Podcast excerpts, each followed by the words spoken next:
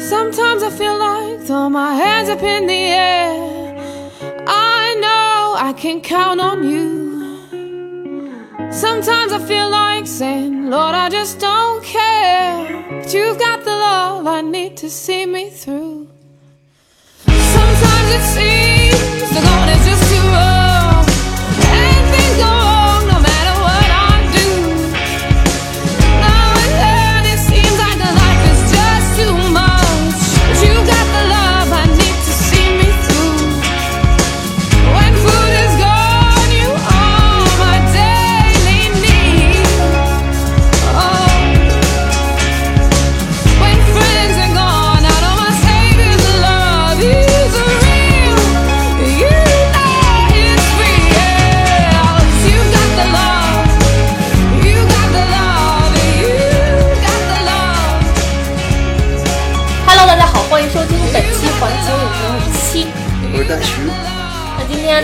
要聊一部二零一五年的片子，年轻气盛，嗯，它是由导演，保罗·索伦蒂诺你这样说的没有意大利味儿，（Paulo Sorrentino）。对对对，，Polo Sorrentino，这好像是当年戛纳电影节的主竞赛吧。然后这也是在一三年《绝美之城》之后，呃，索伦蒂诺的备受期待的一部片子。嗯但是当时这个片子的评论其实一般，因为可能《绝美之城》这个起点太高是吗？也不能算起点吧，那个都是他很哦，对对对对，反正就是《绝美之城》当时的确是非常的优秀，然后导致这个片子，反正的确的确确实它跟《绝美之城》比起来是差一点。哎，但是这个这部片子豆瓣分数是比《绝美之城》低的，不高的，就是高零点一。我觉得娱乐性会好一些，对，就是因为它有很多包袱嘛。嗯但是如果从统一性来说，一般。嗯，这部片子呢，呃，你推荐给什么人群？因为我的观影体验告诉我，这个不是一部适合所有人的片子。迷茫的人，嗯，迷茫的文艺青，不啊，我觉得文艺老年也可以啊。对对对，就是稍微有一点儿文艺，喜欢思考一些有的没的的人，对，要不然会看的觉得就是有点懵逼，因为它的故事结构什么的，就是非常的飞，零碎。对，就是其实就是跟《绝美之城》比起来，就是有点碎。绝美之城也是碎的，但我觉得《绝美之城》它不会不会那么飞，因为它的故事主线就一个人嘛，这个不止一个人。嗯，它有一些怎么说呢？有一些很超现实的地方。超现实不是一直是它的一个特点吗？哦，对，这不是我们第一次讲这个导演的作品。对我们之前讲过《年轻的教宗对，那部美剧是他拍的。》，对，然后第二季应该会今年年末开拍吧？嗯嗯，因为他他不是说他影响他最大的是费里尼嘛，嗯，所以他这里面就有很多比较超现实的东西。我看《绝美之城》和《年轻气盛》的时候，恰好我的电脑坏了，嗯，所以呢，我只能在 iPad 上面，在爱奇艺上看的删减版。然后爱奇艺现在也有那个弹幕的功能啊，就是看到了一些观众对于这部片子的第一直观反应，我觉得非常的搞笑。是什么？什么看不懂，看不懂，看不懂加一。嗯，一种呢就是没看懂，但是在装的，就说啊，这部片子拍的真好啊，就这种特别空洞无物的夸奖。中间有一段，我就实在受不了弹幕那群人在那说话，我就把弹幕关了。然后到最后的时候，弹幕又开开，我想看一下他说什么。嗯，然后有人说终于看完了，没看懂。还有人说睡觉的可以醒一醒了，是吗？我睡得真好这一小时。靠！我觉得这个很容易睡着吗？我不觉得呀。我不知道，可能就是因为故事的连贯性比较差吧，就可能看惯了那种，呃，爆米花电影的没有办法接受。不过反正我第一次看《绝美之城》的时候，就是它刚出那阵儿，嗯然后，然后那个时候还在大学，所以少不更事嘛，对，并没有看得很懂。但是当时我只觉得啊，好漂亮，好美，这可能是留下的唯一的印象。但是后来看了《年轻的教宗》之后，就觉得，嗯，这个导演非常有意思。嗯，我反而是年轻气盛，并没有完全看懂，就是他的有一些意象表达的我还没有串起来。但是我我把这个看作是我的年龄还没到，绝美之城》这个片子，如果往回退个三五年，我觉得我是看不懂的。对我当时也是觉得没太懂，对，就是他的那种焦虑啊什么的，我当时就觉得有点无聊。嗯，虽然我我我肯我不记得我当时睡着了，我肯定是坚持看下来，但是我觉得看下来可能也觉得很艰难。然后你当时跟我说《绝美之城》特别美的时候，我以为是那个罗马风光，啊，没想到是罗马夜生活。那也很美啊。是，他拍的很美，主要是。对，我觉得他看过的这几部东西，他拍的看过的这几部他拍的东西都挺美的，嗯就不管不管你说他拍的好不好，但最终都是美的。嗯。但是年轻气盛的，我可能真的就是觉得年龄没到那个份儿上，有一些人生体会呢，我 get 不到。是吗？我是觉得还挺挺容易理解的。那我们等会儿就我我就把我没有特别理解的说一说。这片子的演员呢，首先有迈克尔·凯恩，嗯这也应该是个大熟脸，他好像也得过两次奥斯卡吧，反正他也是一个嗯很有成就的一个老演员了，而且他年轻的时候特别特别帅。然后另外呢，就是哈维哈维凯特尔，他之前我记得好像跟昆汀合作过几次吧，对啊，那个《无耻混蛋》，然后布达嗯、那个低俗小说里都有他，嗯布达对布达佩斯里也有他。反正其实都是熟脸。然后还有雷切尔·维兹嗯和简·方达，简·方达当然这个其实更算是一个客串。嗯还有熟脸哦，还有还有保罗·达诺，他如果大家看过，嗯、阳光小美女，呵呵，好吧，你看过吗？我没看过那个那个是他的成名作嘛？啊，是吗？嗯，我看过他演的就是，嗯，《血色将至》，对，还有什么？还有呃，《囚徒嗯，》，对，应该就这两个吧。他现在也当导演了嘛？哦，是吗？他导啥了？他今年有一个片子，里面有嗯，这个吉伦哈尔，还有凯利·穆里根，嗯然后总之熟脸还挺多的。嗯，其实就只有这几个熟脸。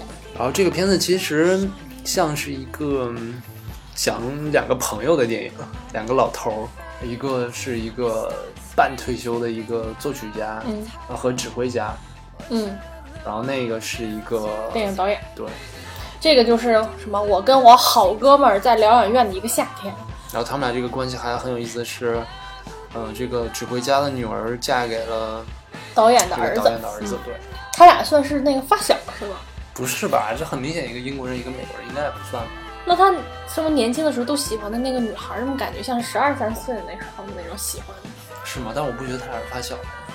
这部片子呢，就是你要是从剧情开始讲，都不知道从哪儿下嘴。就是他有一点因为刚，才那一句话基本上就已经总结了下来。对，它有一点点意识流的那种拍法。嗯，对他，因为他要嗯对，是吧？嗯，有很多像类似于幻想或者梦境的东西。嗯，而且就是，虽然说主要人物就这两个吧，但是有一些零零碎碎的一些其他的人物都在穿插在其中，就是嗯穿的特别碎。这两个朋友之间呢，个性完全不同。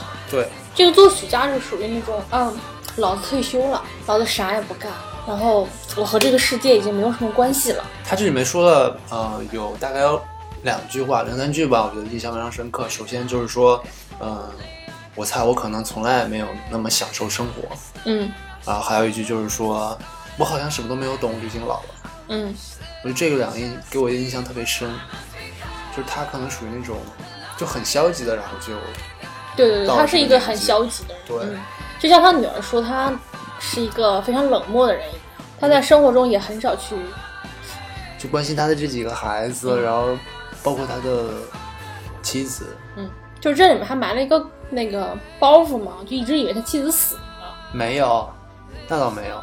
我最开始是这么以为的。哦，是吗？嗯，就比如说，你什么，你十年没去看过妈妈了，你十年没有给妈妈送过花了，你说，哎呦，没有去，十年没有去扫墓了，你不会有这种感觉吗？哦，我就以为他们可能是离婚了之类的。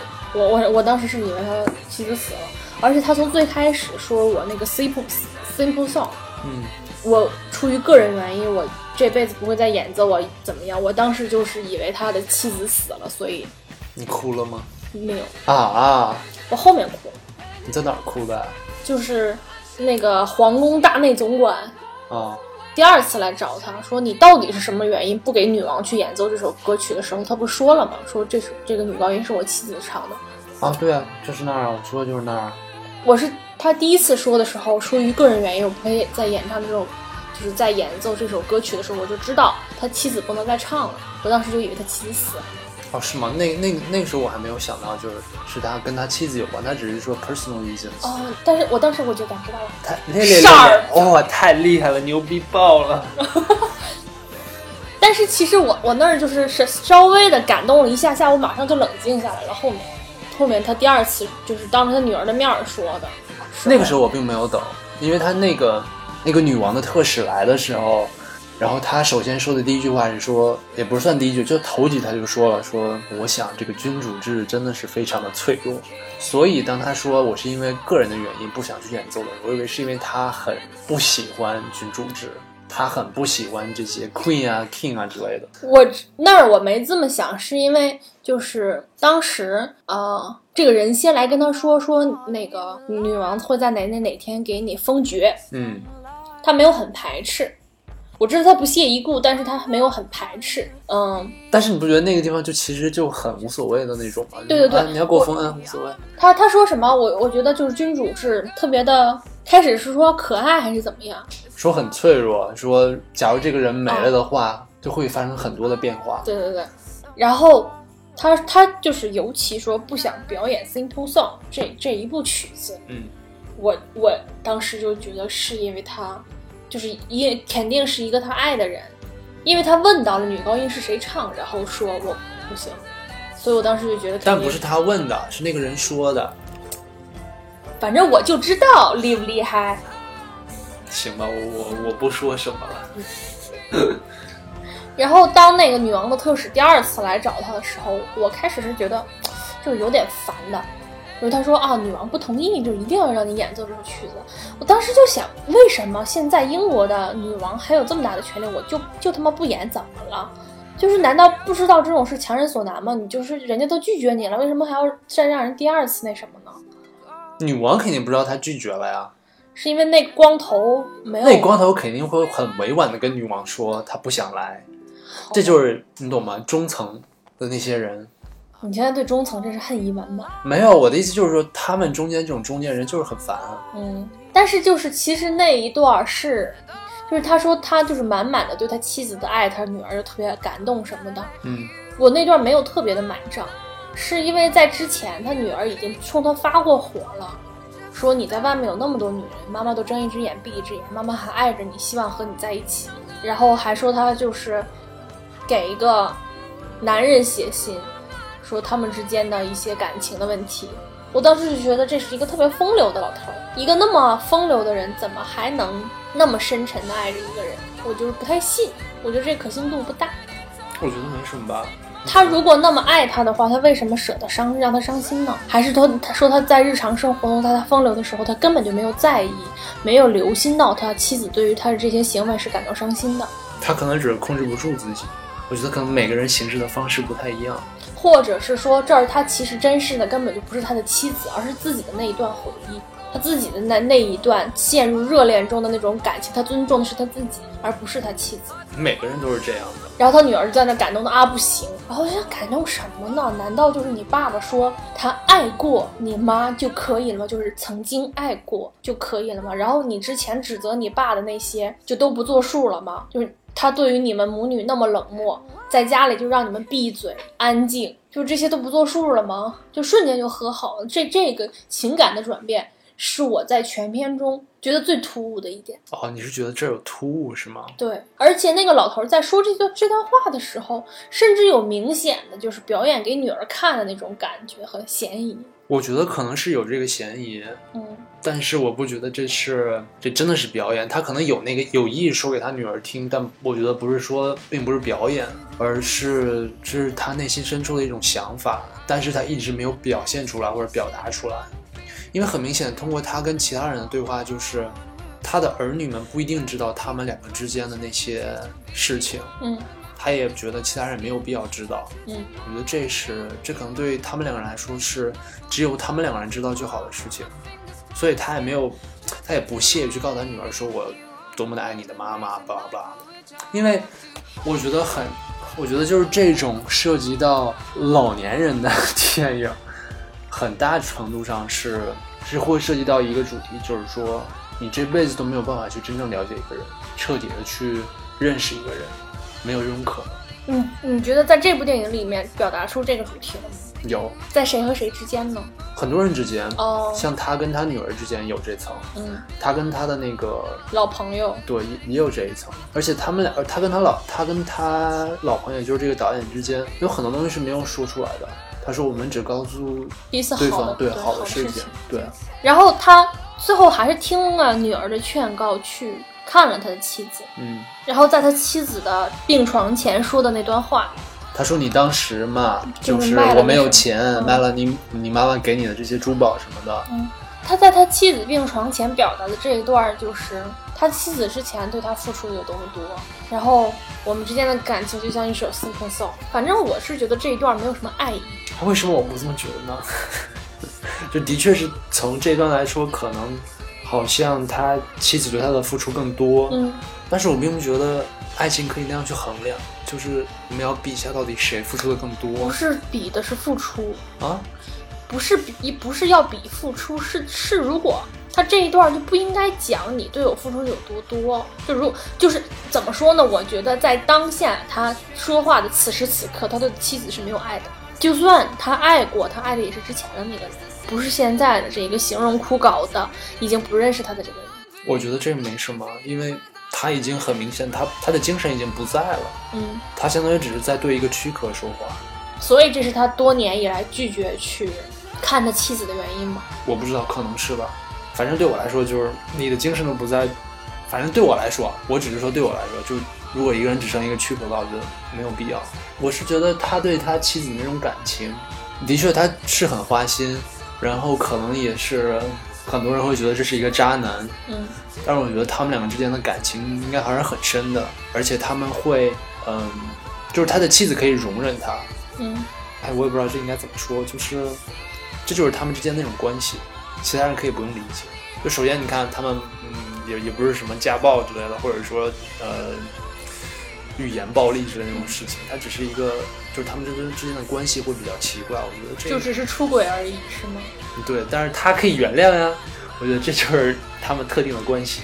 嗯，就比如说他女儿说看到了他给那个这个音乐家给那个男人写的信，说我们之间是有性关系的或者怎么样，他女儿觉得这是他爸给他妈的一种羞辱。嗯，你觉得对这个老太太来说，他女儿转达的是真实的感情，还是他自己认为的这种？他自己认为的感情，一定是的。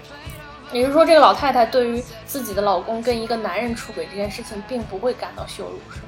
我没有这么说，我只是说这是她女儿的一种情感代入。我就是不太理解，如果你爱一个人，为什么舍得伤心，是让他伤心？就是你当时没有想啊，就让他持续性的伤心。你看，他之前跟那个电影导演说，说我其实为我的孩子做了那么多，我最后发现，我为他们做那么多，不是因为别的原因，我是想让他们记得我为他们做了这么多，但是他们什么都不会记得。我是觉得他女儿对他的评价是对的，他确实是一个冷漠的人，然后也是一个就是在情感中是索取型的人吧。我不觉得，我觉得他那段话不是这个意思。他的确是说，嗯，我想让我女儿记住那些就是她童年的时候做的那些事情，我希望她能记住。但是最终当他老的时候，他还是会把这些事情全都忘掉，就像他忘掉了他的童年是什么样子一样。我觉得这并不是说他是自私的想让他女儿记住他的好，而只是说他在感叹，就是这个时光会把你很多的美好的记忆带走。我觉得这只是只是一个非常非常广泛的一种对于慨叹。嗯，好吧。那你觉得他是一个冷漠的人？我不觉得他是一个冷漠的人，嗯，但是他可能不是一个好丈夫，也不是一个好爸爸。就是他是那种凉薄的人。你知道吗？我觉得这个地方是可以用，我想用那个演员他之前演的一个电影里面那句话去解释，就是那个演员不是在一个店里碰到一个小女孩嘛，嗯嗯然后那个小女孩说：“我记住你当时电影里面说哪句话。啊，我知道那我我觉得不合适用在这儿，我觉得很合适。就是你就是没有人是对于任何事情是做好准备的。对，就是他是他是没有做好准备的，就像他说，嗯他说我还什么都没有理解，我就已经老了。就是他可能觉得他还他进入不了任何一个角色。他可以啊，他说他说他只能进入他作为一个音乐家的这样一个角色，他这是他唯一一个理解的东西。他跟他女儿是这么说的，嗯所以我我说他凉薄，并不是一个他还说了一点，他还说了一点，嗯就是说音乐是一个你不需要去胜任它的东西，嗯，他他该怎样就是怎样，嗯，但是生活当中这些角色是你可能真的是需要胜任或者不胜任的，就是他，我说他凉薄，并不是一个贬义或者怎么样，我是说这个社会就是有一部分人是这样的。你看 Mik 就不是一个凉薄的人，他是一个把感情看得非常的重的人，就是在他对的，因为他们生活中就是只有情绪、感情这种东西是重要的，其他都不重要。嗯对，然后这个音乐家他就是一个非常他说了嘛，他说情感都是被高估的，嗯但是这个导演就是说，你说情感是高估的，被是被高估的，这就是胡扯。嗯，说我们所有，呃，我们唯一有的东西其实就是情感。对我觉得这个音乐家之所以在说这个一些拒绝情感、拒绝情绪、拒绝热烈表达的这种话，其实像是一种逃避，因为我们最后听他最后那一首《Simple Song》，其实是一个充满了热烈情绪的一首一首歌，而且他把这首歌看得特别的重。嗯，他看的重不重，可以讨论一下。但是，嗯，逃避的话，还是说他年轻的时候是也是一个充满了感情的这样的一个人，但是他老了之后，他对于感情这些东西，他的感知力就弱了，所以他不愿意再回去面对。我觉得他提到那个 Stravinsky 嗯和他的和他对他老婆的这种感情，可以说是两个对立面。嗯因为他说的那个什么 intellectuals had no taste，嗯那个是 Stravinsky 说的。嗯然后可能从某些方面来说，他觉得 Stravinsky 是他的一个导师，所以他会一直觉得他想往那个方面发展。但是他潜意识里面其实他还是受情感的影响很大的，而且你觉不觉得他跟那个 Trovsky 之间有点事儿？可能吧。就是其实他嫌弃的那个男恋人就是 Trovsky，他回威尼斯第一个看的也是那谁的墓，对，但是旁边是他老婆。对，就没有他的份儿。我觉得他们俩之间应该年纪差的不小。嗯，还发生了性关系。其实他跟那个特使之间的那段对话特别特别的搞笑，我当时看就觉得哇塞太逗了，嗯因为那个特使真的是，因为那个特使很明显的是有一种很骄傲、很自负的那种。然后就被一遍一遍被打趴下。对啊，The Queen will be delighted，然后还是那种翻着白眼儿说的，你说他最后为什么又接受女王的这个邀请？因为为他去因为他的导演兄弟死了嘛，他导演兄弟对他说的最后一句话不是说，其实我们仅有的东西就是我们的情感。所以他又去重新拥抱了情感。对，因为你想他，嗯而且他的他的朋友死了之后，他还去看那个医生嘛。嗯那个医生也对他说了一些话。那医生说：“你知道在这个疗养院外面等着你的是什么吗，use，？” 对，因为他之前自己说嘛，说他其实多数还是在遵从一种 routine，嗯而不是去去外面做什么。但是他那个导演朋友就是说，我要不断的拍电影，包括他去死之前也说我要去拍另一部电影。相比之下，另外一个导演就是 Meek 这个角色，就显得非常的浓烈，也更可爱一点。可惜他最后死了。就是就这两个人物性格来讲，我肯定是更喜欢 Meek 的，但是我会更羡慕这个音乐家，就是因为我个人性格是更偏向这种浓烈型，就是我非常羡慕就是这种可以冷静，他并不冷静，他只是以为自己很冷静。他以为自己不在意是。对，Meek 也是属于那种国际知名导演，年轻的时候还挺负盛名的，特别擅长拍女人戏。对，然后还提了很多黄金时代的那些嗯，演员。然后老了之后呢，就创作力比较低下了，就是也是每一个艺术家面要需要去面对的问题，尤其是导演。然后可能最近三部拍的都不怎么样，嗯，但是他一直就没有放弃，然后非要说拍我要拍一个遗作，对，说要拍一个牛逼的遗作对杰作。嗯，然后就带着一群编剧在也在这个疗养院写剧本儿。他本来是想让简方达演的那个角色，也是他一手捧红的一个女明星，对，来演这个角色，但是呢，布兰达拒绝了他。对，因为他要去拍一个电视剧，然后那电视剧给了他很多钱，然后这个女人真的还挺逼痴的。就他不单拒绝了 Mick，还对他进行了羞辱，说你见好就收吧，我不拍这部电影是为了帮你，我就为了不要让你再毁掉自己的这个名声或者怎么样，嗯就是你拍的，就说话真的好狠。他说你最后拍的三部都是 shit，那老头气的说你是一个忘恩负义的人。说挺黑的，其实这里面还说了他那个什么，那个女演员的自传不是并不是她自己写的，哦对对都是别人对对 写的 说她没有文化嘛，啊。对，她就读过两本书，一本是自己的自传，还不是她写的。当然这个女人也说了另外一个很有意思的事情，就是说说你们还这么固执的去坚持你们这些电影，说但是电视剧才是未来，嗯，也是现在。其实我觉得好像是有一点这种趋势的，是吗？你不觉得吗？你看现在你看漫威都变成电视剧了，是吗？漫威本身就也很像电视剧，但是你看现在这些很多导演都转成电电视剧了，就电视剧跟电影都同时拍，对嗯。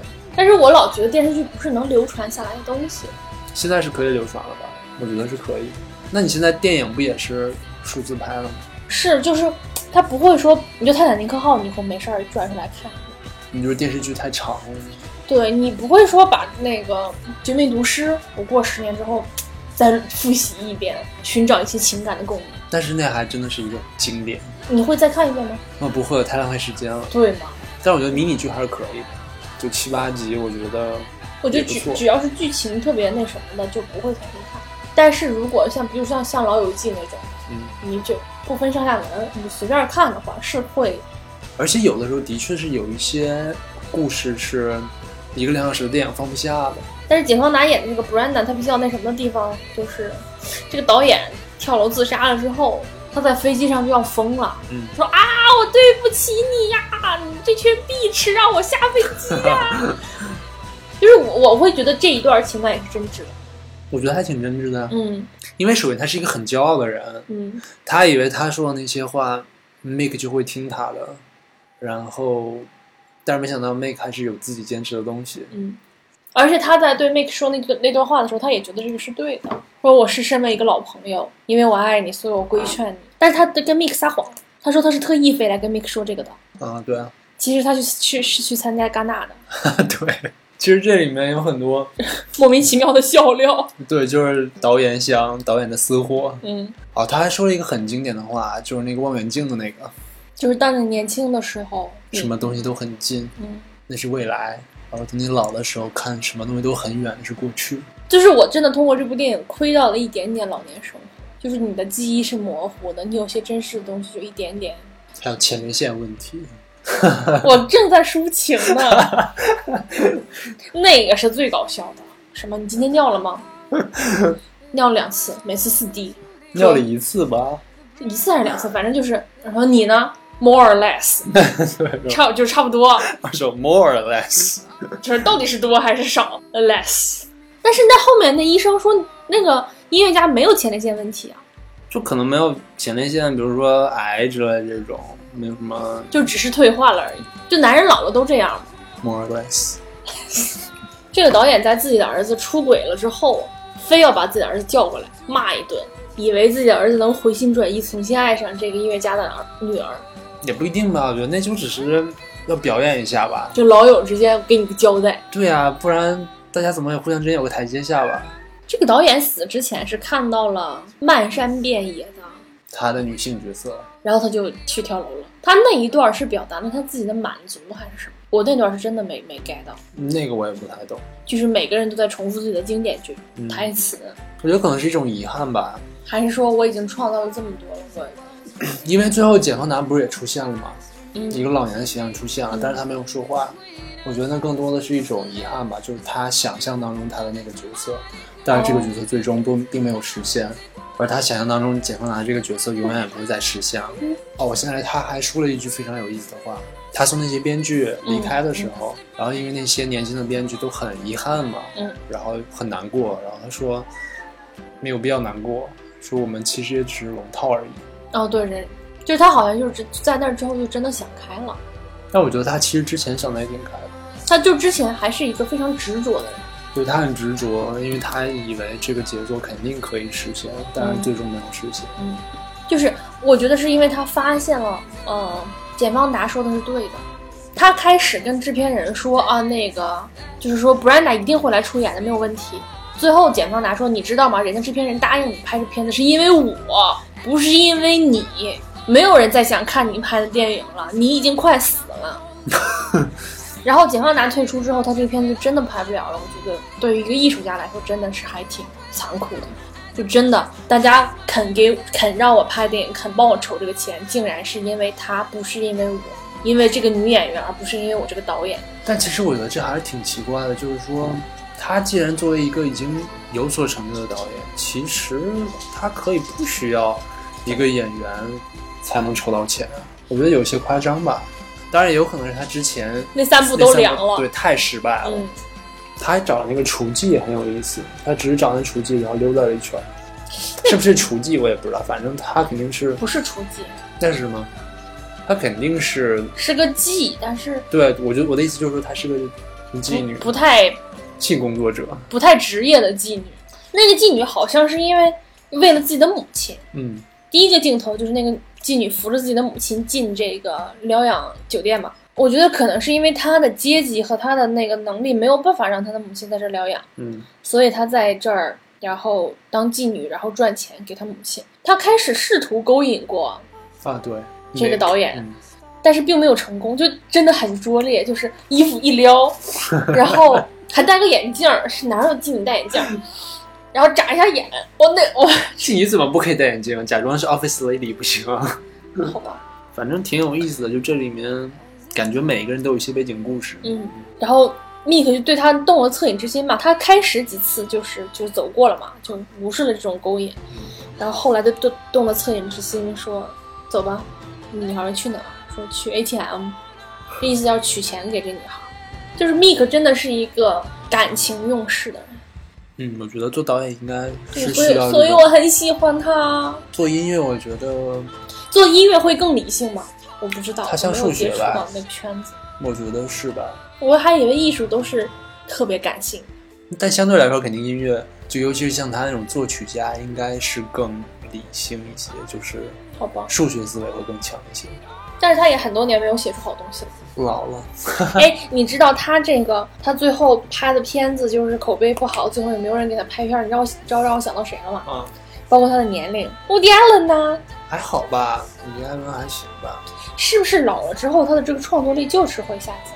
你的这个敏锐性什么的都不如他主要是太多了，他东西太多了。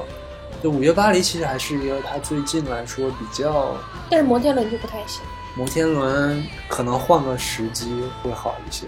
摩天轮有个人特别喜欢，我上次听高晓松的节目，高晓松说喜欢的都不行了。为什么呀？不知道，忘了，我忘了原因。这个片子主要表达的就是音乐家和这个导演两个人的一个对于人生的一个回忆。嗯，包括他们俩之前喜欢过的同一个女孩，也在纠结那个。包括他们一起看这个宇宙小姐。啊，对。环球，反正是 Miss Universe，看美女的那个反应，而且就是他们俩也在纠结，你之前到底睡没睡过我之前喜欢那个女孩？但是这里面也不光是他们两个的角色比较出彩，我觉得这里面有很多角色都很出彩。就是他好像就是这两个老年人在回忆自己的一生，然后再看现当下年轻人的一些反应，也是相当于映射了他们人生中的一些阶段。对啊，就包括音乐家他的这个女儿在被。被甩了之后，被老公背叛之后，然后那种反应特别的崩溃，因为毫无征兆嘛。就本来还是要高高兴兴的一起去玩，结果在是在飞机上还是在机场上？在那个通道上面，通道里面的机场的通道里，瞬间说我要跟你离婚，我爱上别人了。对。然后当他这种揪根问底，说你怎么可能爱上别人？那个人到底比我强在哪？就是他问这个问题本来就挺蠢。就是爱情本来就不能用强不强，他哪儿我没有这种东西来形容，就是他就不是这样一种发生机制。这个不是他想主动问的吗？这个是 Make 问的。Make 问完之后，然后 Fred 就把这件事情告诉了他女儿，所以他女儿才很纠结，因为他爹跟他说了，说你公公问了你前老公，嗯，Lina 到底不行在哪儿？结果是因为床上功夫不行，然后 Lina 就因为这件事情特别纠结，然后还非说我床上功夫特别厉害。哈哈哈哈哈！跟他爸说过，然后还跟那个登山教练也说过。嗯，就是他陷入了一种自我否定和自我怀疑的一个状态，然后再看到他逐渐在再在这个疗养院里面去找回了自信，然后找到了新的爱情，甚至期间有一段时间就因为自己内心痛苦，然后开始对他爸发火，就说了前面那一段，说你根本就不理解我。就他爸试图在用共情的方法跟他说，我理解你现在的感受。然后他说你根本就不理解我，如果妈妈在，妈妈会理解我的。你什么你一直对我们都没有什么感情，反正就是对我们不好，然后哔哩吧啦说了一顿。最后可能这儿也是呼应了这一个音乐家他自己的一个一生中的这个爱情观之类的东西，就是爱情是关乎于吸引，就不是一个选择或者是什么东西。然后可以看到他的女儿最开始呢，是一个特别刻板的一个形象，刻板吗？就是她就穿的很正式什么，但是自从她被抛弃之后，她回过这个味儿来，就整个人就光彩四射，我都没敢信她那那那天从那个。餐厅里走过来，就所有人都在看他那次，就瞬间就明亮了。起码从很多这种作品里面表现出来，都是婚姻就是那样，时间长了就无所谓了。但是这个音乐家他的婚姻保持了一生啊。对，但是肯定没有他们刚开始的时候那么热烈吧。这里面还有一个非常有趣的一个角色，就是那个演员，美国演员 Jimmy。Jimmy Tree，嗯，树先生。他在一开始的时候，他是一个还算知名的演员。但是他知名的角色是他最不喜欢的一个角色。嗯，他说我跟这么多牛逼的导演合作过，但是大家记住我的角色居然是一个机器人。嗯，而且在那个机器人上都没有什么表情，大家甚至都看不出来那是我。嗯，但是一遍一遍的有人跑来跟我说特别喜欢我演的那个 Mr. Q，然后他就因为这件事情特别恼火。最开始皇宫里的人来找音乐家来说，就是我希望你能演那个 Simple Song 的时候，他去他自己以为感同身受的跑去跟人家音乐家说，我我懂你的感受，你写了那么多牛逼的曲子，但是大家喜欢的还是 Simple Song，就像我一样，我演了那么多牛逼的角色，大家记得就是 Mr. Q，但是其实人家音乐家不是那个原因了，他自己还是很喜欢 Simple Song 这首歌的，包括音乐家最后跟那些小孩儿什么的去聊天儿。那小孩说：“这首歌虽然很简单，但是它很美。”那老头说：“是啊。”也就说，其实《四重颂》对他来说不是一个耻辱，是一个自己很喜欢的一个作品。但是这个 Jimmy 就把自己的那个厌恶就带到了这个老头身上，甚至在后面那个什么 Miss Universe 宇宙小姐，然后来跟他表达善意的时候，他也是特别冷冰冰的跟人说。那宇宙小姐来跟他说：“我特别喜欢你演那个 Miss Q 啊，我也想当一个女演员。”他怎么他怎么怼人家的来着？他说：“你是不是就每天在家看真人秀之类的，知道吧？”哦，对对对，反正就是挺恶毒的意思，就是你你你是一个特别肤浅的。他怼的非常的巧妙，但是当时我也复述出来他原来那个话。哦，那段我真惊讶了，我以为他就是演了一个特别肤浅的、没有没有脑子的宇宙小姐。然后那宇宙小姐就明白他是什么意思了，也明白他这个人纠结在哪里了，然后就一眼看出了他的为人。说我去参参加环球小姐的时候，我很高兴，这是一件我高兴的、我愿意做的事情。你演 Miss Q 的时候，你高兴吗？就一下就把他问呆了。我觉得超模这段话给他怼的，就是可能让他也反省了一下下吧。就是你一方面享受了 Miss Q 给你带来的这一个盛名，你又一方面负累于这种他给你带来的这种束缚。但是他可能，比如说当时演 Miss Q 仅仅是为了钱。对，或者只是觉得这挺好玩的，但没有想没有想到这个就真的变成了自己的标签。这个的确是是很烦，但是被大家喜欢为什么会烦呢？因为你还演过很多自己更喜欢的角色，但是不能被认可，或者说没有被大众接受。然后后来那个小女孩，对我特别喜欢她跟那个小女孩之间的对话，非常棒。那小女孩说：“哦，我知道你，我认识你。”然后她说：“你也喜欢看机器人电影吗？”我不，我看的是另外一个你演爸爸的那个角色。然后说你从来就是好像他演的是一个从来没有对孩子履行过责任的这个爸爸。说我在这个电影里懂了一些事情，还不是还不是这个电影台词里写出来，是这小女孩自己悟出来的一个道理。就是说，他台词里面有有说一个，就是说这个爸爸说，我觉得我没有想到自己可以生育。对对对。然后当然这个小女孩说说我我懂，就是说。没有人可以觉得自己可以胜任什么东西。对，就是没有 get ready 嘛。就是你只是去做。对对，你的人生阶段，你不可能说我我就是做好完全的准备才走进到下一个人生阶段。嗯，是啊，对啊，的确，人生没有彩排的，只能这样。嗯，这件事情也就是导致了这个 Jimmy 他一之前一直在犹豫着，犹豫着要不要接一个角色。他应该没有犹豫吧？他不是说在已经要演了吗？哦，他在做一个月的 research。然后他就真的开始去化妆。他下面要演的角色是希特勒，嗯，然后就带着这个希特勒老年希特勒这个妆，然后去餐厅里吃饭，去观察大家的这一个惊恐的表情，去体验这个角色真实的感受。然后他跟那个导演说：“我不想要恐惧，我想表达的是欲望。”还有一个戏份比较多的角色就是那一个球星，马拉多纳嘛，我挺着大肚子需要靠着吸氧生活。你觉得他的出现表达了什么？英雄迟暮啊，都一样，我觉得他们之间都是互相关联的吧。然后那个小孩儿，然后音乐家当时不是指导了个小孩拉小提琴吗？对。然后那小孩说：“我是个左撇子啊。”他说：“对，你是左撇子，所以你的姿势什么要特别一点，才能拉出更好的音乐。”然后这个时候马拉多纳就跑过来跟那个小孩说：“我也是左撇子。”然后所有人就说：“啊，大家都知道。”我觉得可能不一定是大家都知道他是不是左撇子这件事，而是更多的是他自己想说自己。是左撇子，就其实别人对他的这种印象并不重要，更多的是他自己，你自己对自己的认知。那个演员不也一样吗？他受累于别人对他的认知，他最终其实是想说，我自己应该对自己有一个明确的认知。然后他最后，他的妻子在给他按摩的时候，他问他在想什么，他说想 future。我觉得他之前比较绝望吧，因为你看他之前就是，嗯，很明显。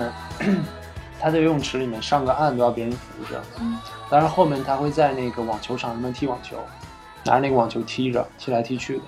你就说他重燃了对生活的信心吗？对，Fred 跟他的这个按摩师之间还有一段很有意思的对话。按摩师他在整片中出现次数非常的多，就三四次吧，只有一场戏是有对话的，大概就是说他可以通过摸别人的这种摸别人来体会别人的感受。嗯。然后他说了一句非常有意思的话，就是说，就是因为摸能表达这么多，所以大家才会非常的抵触被摸。这也就是一个小私货吧，和前后上下并没有什么联系。我觉得有啊，就是其实这里面很大程度上是你愿不愿意敞开，就是里面很多人其实都是没有去真正触摸自己内心的那些欲望。比如说 Fred，比如说那个演员，嗯，我觉得这应该是映射到其他人人物身上的。我我觉得这儿表达的更是说人和人之间的，这个也是对，嗯。然后这个按摩师他有几段就一直在跳舞，就是我就没有我没有 get 到他他的这个意象表达的到底是什么，就是他存他这个按摩师存在的意义是什么，他那些跳舞又表达了什么，甚至包括一些特别重要的台词，就比如说那个医生跟他。跟那个音乐家说，你知道外面什么在等你吗？是年轻，是年轻的生活的时候，也是给的镜头是那个按摩师他在跳舞，就是我不太明白这个意象，他表达的到底是啥？我觉得对 Fred 来说，就是他太固守自己的这些 routine，嗯，然后包括他每一年夏天都会来这儿，对对，所以这个对他来说可能更多的是一种。逃避生活的，逃避他这些过往的一个避难所。那和按摩师的关系？我觉得按摩师是他是一个拥抱生活的人，他有一种坦诚，是 Fred 这一类人没有的。还有那对夫妻，那对老夫妻，那对老夫妻真的很有意思，你不禁会去想他们的背景故事。就是，嗯，有一对老夫妻也在这个疗养院，然后这个音乐家和导演就一直在打赌。说，你说他们俩这这对对，这顿饭会不会说话？然后，Fred 就是说他不会说，然后那个导演就说他们会说，然后他俩就一直打赌，赌五十欧，然后导演就一直输钱，一直输钱，一直输钱，因为他俩从来都没有说过话。直到有一天，突然那个老太太就站起来，甩了那老头一巴掌，然后大家都挺莫名其妙的。结果隔天，Fred 和这个导演他们俩在森林里面。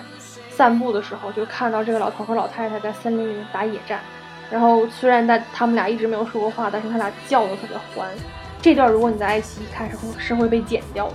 就其实这段也表现了他们两个这种完全不同的人生理念。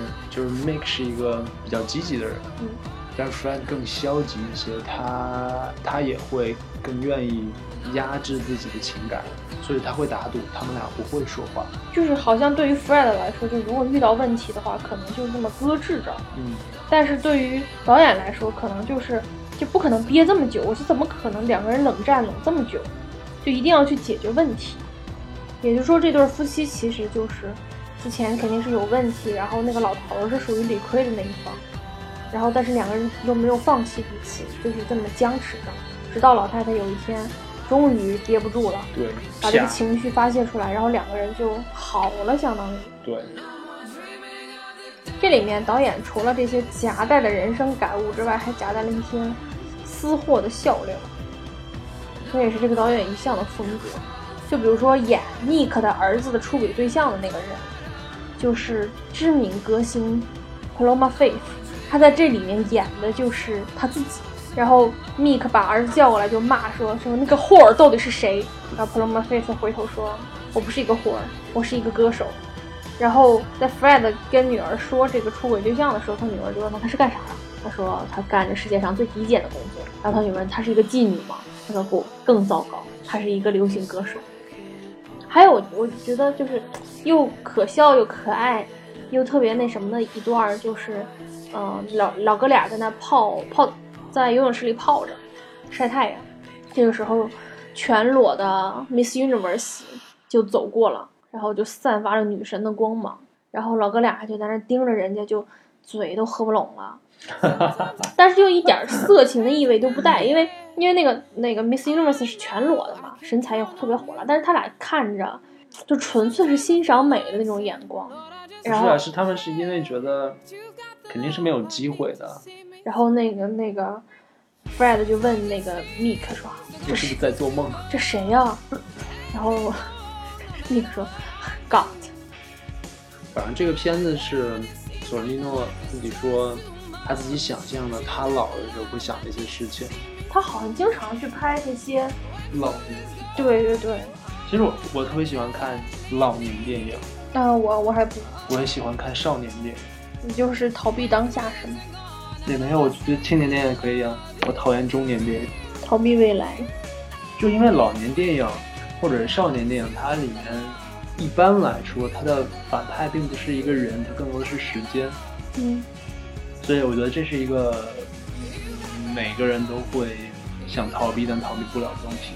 就是我不偏爱这种老年电影是同样一个原因，就是我不想这么早去想我到时候会怎么想，我到时候会面临怎样的苦恼，就是能逃一刻算一刻吧。而且你想，你到时候你老了还没有人家有钱，社会地位也没有人家高，就人家苦恼的东西可能根本就不是我苦恼的东西，我可能到时候还在温饱线上挣扎。对，就为自己挑一个好养老院还在挣扎。你觉得他，我就这导演他拍的东西吧，都，我我当然我只看过两个电影一部剧，我觉得都挺上层社会的。他有那种所谓文化精的那种说字话，嗯那种自负。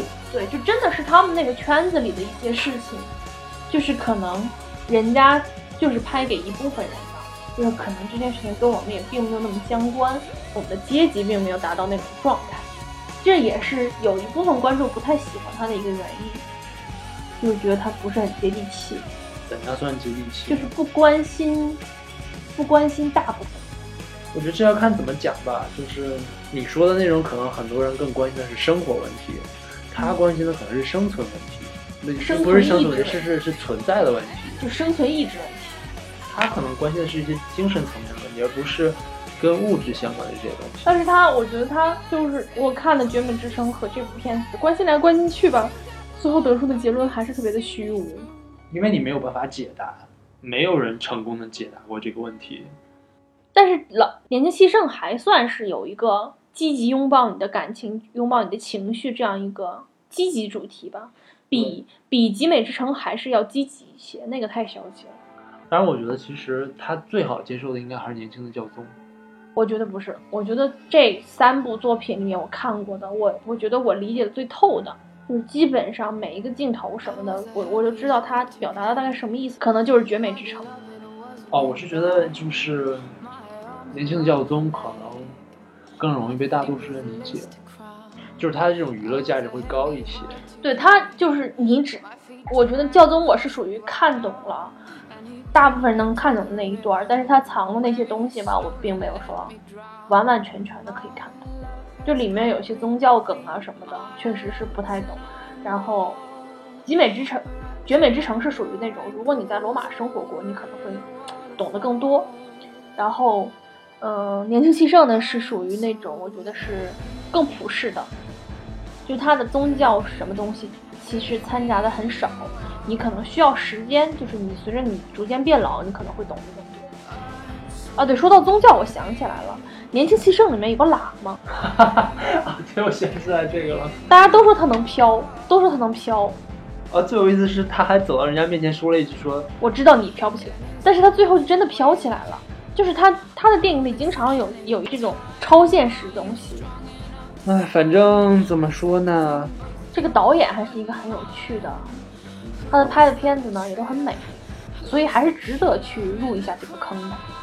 你觉得你看过的这个导演的作品里面，哪一部是比较好入口？教宗啊，我相信他还会拍出更更好的作品。OK，那今天这部非常有趣的讲老年人的叫年轻气盛的这部电影，我们今天就聊到这里结束了。再见，